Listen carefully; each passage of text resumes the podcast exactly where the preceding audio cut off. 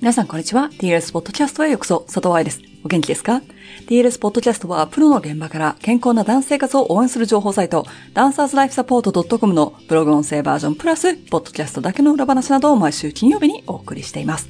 春セミナーの申し込みをオープンし、5月のボリコンサークルやボリコンエクスプレスの1ヶ月パックも今日から申し込みがスタートというかなりバタバタしている DLS の裏でございますが、今回のポッドキャストはエピソード400となります。なんだかキリがいいからお祝いしようかななんて思っていたのですが、春のセミナーまであと1ヶ月ないですし、どうせお祝いするなら500回記念の方が良くないと思ったので、今回は保留にします。今日は先週に引き続きライブ音声の抜粋。今日のトピックは忙しくてもレッスンプランを作る3つの方法。先生でない人も自分が受けているクラスってこうやって作られてるんだと、いつもと違う目線でレッスンを見ることができたら嬉しいです。アウトローはないので、レギュラーリスナーさんはちょっと変な感じがするかもしれないけれど、ライブ音声シリーズが終わったら元に戻りますので、ちょっと待っててくださいね。このライブでお話ししているレッスンプランの立て方セミナーが、この春のセミナーで唯一、まだ若干名ご招待できます。迷っていた人は、このポッドキャストの内容が役に立ちますように。では、本題です。皆さん、おはようございます。DLS の佐藤愛です。そして、今日のこのライブでは、レッスンプラン大事ですよね。バレエの先生だったら作らなきゃいけないですよね。でも、後回しになっちゃいますよね。なので、レッスンプランを作る習慣を作るため、もしくはどこから始めていいのかわかんないという人たちのためのヒントとなるものを3つご紹介したいと思います。でも、このライブを見てる人たちの中にはバレエの先生じゃない人もいらっしゃるでしょうし、バレエの先生だけどレッスンプラン知らないっていう人もいるかもしれないので、まずは最初にレッスンプランって何なのかっていう話をしてから、あの、3つのヒントに行きたいと思います。レッスンプランっていうのを聞いたことありますか？もちろん言葉の通りバレエのレッスンのプランなんだけれども、あの、その詳しい話はレッスンプランの立て方セミナーでお話しするので、今日はハドシャを使ってレッスンプランを立てるとしたならばっていう例でお話しすることでちょっとわかりやすくなるかなと思います。ハドシャ、難しいんですよ、あのステップ。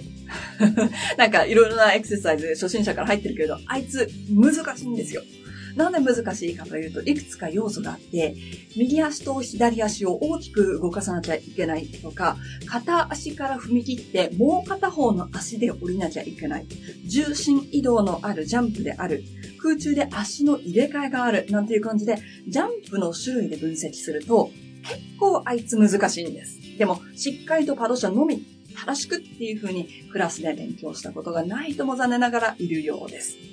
で、このパドシャっていうのをもしゴールとして、この子たちにパドシャをやってほしいだとか、パドシャが上手になりたいっていうことを考えていたんであれば、パドシャを分析し、その中に入っているものをレッスンの中で少しずつ入れていくっていうことが必要になってくるんですね。で、そのことをレッスンプランと言います。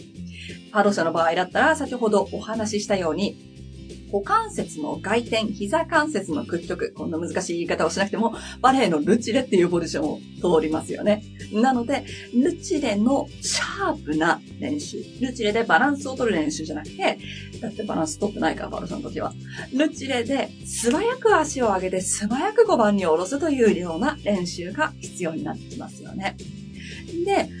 パードブレっていう動きと同じように、パドーシャっていう動きでは足が変更されるので、ルチレの高さでの横に移動するパドブレというのも練習をしておく必要が出てきますよね。特にパドブレっていうものをあまり練習していない人たち、もしくはセンターでしか練習していない人たちは、黒技から始めてパードブレでこうやって方向を変えることをパドブレだと思ってる人たちがいるんだけれども、パードブレってただただ横に移動することもできます。で、この横にただパードブレって移動する動きができないと、それを速くしたパドシャっていうのができないから、パドシャになった時にいきなり方向変な方向に行っちゃったりだとか、まあ横に行くんでもなくて、ちょっと前に行ってしまったり、5番に入ってこれなかったりなんていう問題が生まれるんですね。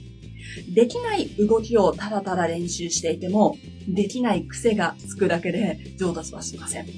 できない振り付けがあったら、今回はパドシャでお話ししてるけど、パドシャがあったらその前の段階でできてるから。その前の前の段階でできてるかなっていうふうに考えていかないといけないですし、パド社を指導したいなと思ったんだったら、この子たちがパド社にセンターで行く前に、できてなきゃいけないちっちゃい項目っていうのがあるわけです。ですね。で先ほどお話ししたように、素早いルチレも一つだし、横に移動するルチレのパドブレも一つだし、片足で踏み切って、反対の足で降りる。片足から片足のジャンプだということを考えると、1番から片足に行くソテだったりとか、アンボ当てだったりとかで、片足で床を蹴るっていう運動ができなければいけないというのも見えてきます。